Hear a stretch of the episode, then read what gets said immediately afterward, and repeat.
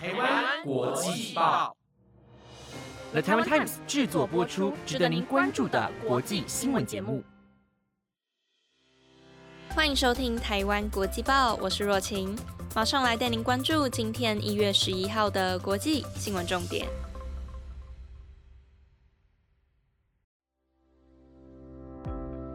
各位听众朋友们，大家晚安。不知道大家最近过得怎么样呢？跟大家分享一下，我最近的心情真的是跟坐云霄飞车没有两样，因为非常的跌宕起伏啊！好不容易才撑过年尾的忙碌地狱，要准备迎接快乐的过年了，没想到台湾的疫情似乎又有开始升温的趋势。让我原本沸腾的心情，真的是像被浇了把冷水的感觉，非常的难过跟失望哦。但是痛苦归痛苦，健康还是最重要的，所以我已经决定这个过年都要待在家里。那其实刚好也可以和好久没有集体聚在一起的家人们团聚，享受一下难得的天伦之乐，好像也不错啦。毕竟之前大家都在忙，所以比较没有机会可以聚在一起好好说话。而且我们家有一个非常棒的传统，就是不论到几岁，长辈都会包红包给晚辈。所以就算待在家里，还是有非常期待的领红包环节，还有小赌怡情的扑克牌比赛环节啦。希望可以用金钱的力量，让我悲愤的心情稍微获得安慰。那同时啊，也要提醒各位听众朋友们，不论你们的过年是要待在家里，还是要出去，都请务必务必要记得勤洗手、戴好口罩，做好相对的防疫措施，才能玩得开心又安心哦。那也感谢每一位在对抗疫情之中贡献非常良多的英雄们，希望大家都能平平安安、健健康康，又开开心心的享受今年的过年。好啦，那接下来也要跟大家分享今天的国际新闻了。今天要带大家持续关注到美国和俄罗斯的关系，以及日本开始投入资金准备要发展电磁炮了，还有日本的成年式到底都在做什么呢？如果想知道答案以及更多的精彩新闻内容，那就不要错过今天的台湾国际报哦。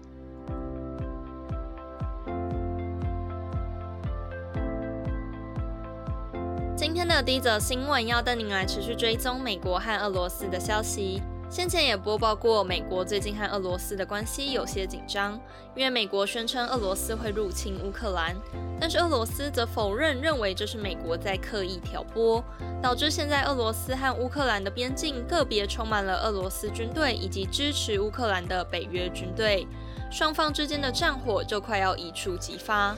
而为了避免往后真的开战，美国和俄罗斯昨天在日内瓦针对乌克兰议题和北约议题展开了长达八个多小时的谈话，希望能取得一个双方都能接受的平衡条件。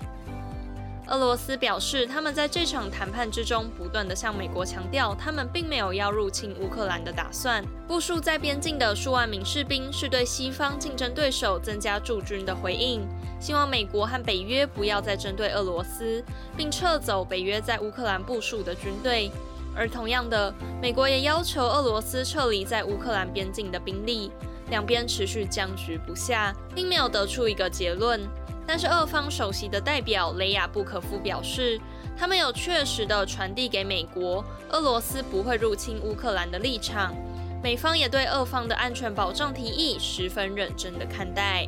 紧张的关系似乎有稍微的和缓一点。而双方之间未得出的结论谈话，也将在后续十二号俄罗斯代表和北约组织在比利时布鲁塞尔，以及十三号在维也纳和欧洲安全与合作组织进行会谈，希望可以早日找到各方国家都能接受的条件，把现在这个僵局尽快解开。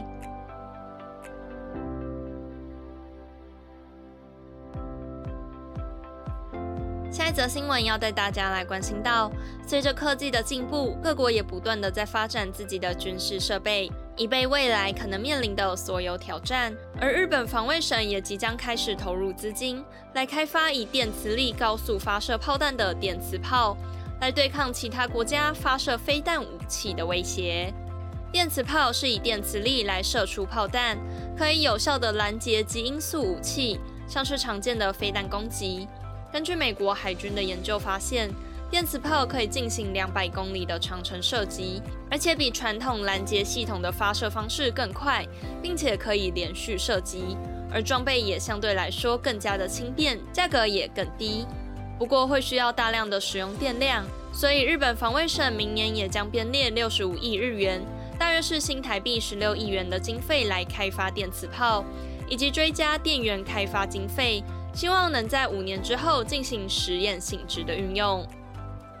而除了日本以外，其实美国在十年之前就已经有开发电磁炮。在陆地上的实验也已经成功，但是就如刚刚所提到的，电磁轨道炮需要大量的电力，而美国海军除了最新的三艘朱瓦特级驱逐舰之外，并没有任何舰艇可以装备，所以尚未开发舰载型的电磁炮，而这也是日本希望着重去发展的地方。日本希望运用民间的大容量电源技术来解决开发大容量电源的这个难题，成为研究电磁炮的指标国家。而现在外界也都在持续关注日本决定研发电磁炮的这个举动，是否会让其他国家在未来发展军事武器上的规划有所变动。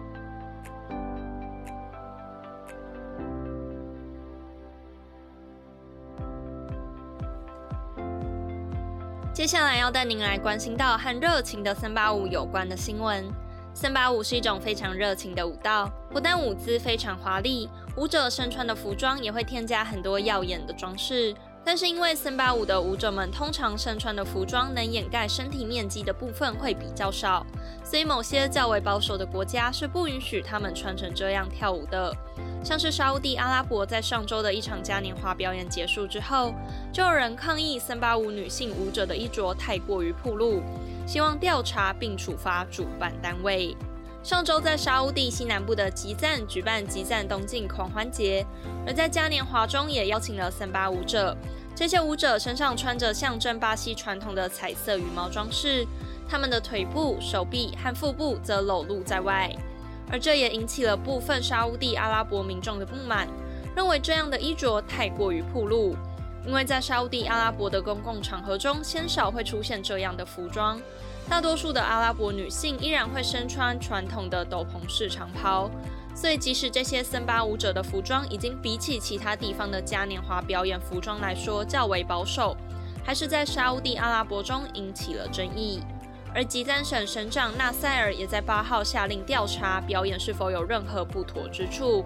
并宣称将采取必要的措施来避免一切不当的行为。但是，其实，在沙地阿拉伯的社群上也有另外一种声音，有部分民众觉得服装并没有不恰当或是过于暴露，而这也显示了其实沙地阿拉伯的民众对于传统的保守价值依然存在着不一样的看法。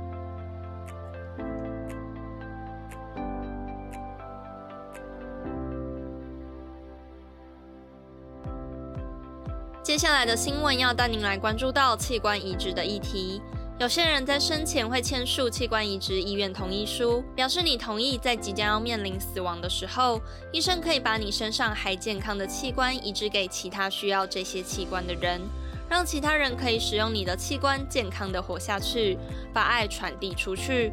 不过，也有许多人基于宗教或是迷信，以及对未知的恐惧，还是会害怕签署器官移植意愿书。因此，其实可以移植的器官数量是非常短缺的。病人通常都要等待好几年，或是甚至等不到可以和自己配对成功的器官。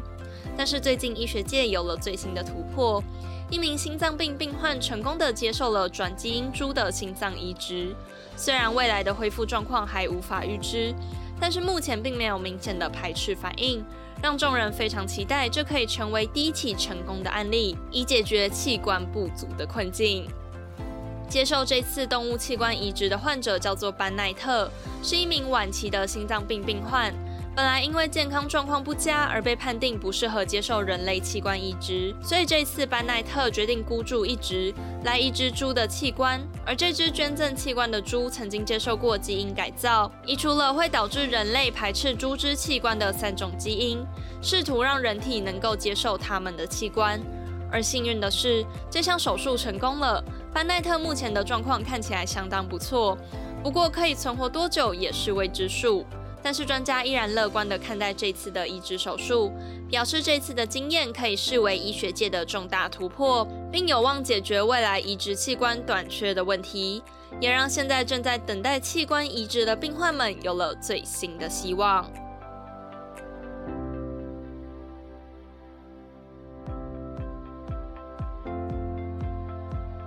不知道大家对于成年的定义是几岁呢？有的人觉得十八岁是成年，有的人则觉得二十岁才算成年。但是不论是哪天，相信应该很多人都会在成年这一天做一些不一样的事情吧。有些人是去挑战以前不敢做的事情来庆祝自己长大，有些人则是选择去旅行来纪念自己身份上的转变。而今天的最后一则新闻，也要来带大家了解日本人庆祝他们成年的方式究竟是什么。日本非常重视成年的仪式，因此在每年一月的第二个星期一都会举办日本成人节。各地的乡镇市公所会按照户籍名册来邀请当地刚满二十岁的青年人参加成人典礼，而所有受邀的人们都会盛装打扮。男生通常会身穿西装或是传统服饰。而女生则会身穿小洋装或者是和服，并在一大早就前往美容院整理发型和妆容，从衣着到妆发都必须精心准备。因此，在成人式上，光是造型所需要的花费就非常可观，从几十万到上百万都有。由此可见，日本人对于成年这个转变有多么的重视。而今年日本的成人式比起去年大约少了四万人参加，但是还是有大约一百二十万的新成人来参加他们此生仅有一次的盛会。不过，因为日本的疫情状况也还没有完全的被掌控，所以今年依然有些地方取消成人式。像是东京都的练马区，昨天就将原本的成人式改为举办发表二十岁想说的话语以及演奏会，在安全的范围内，尽量让这些刚满二十岁的年轻人们有长大成人的仪式感。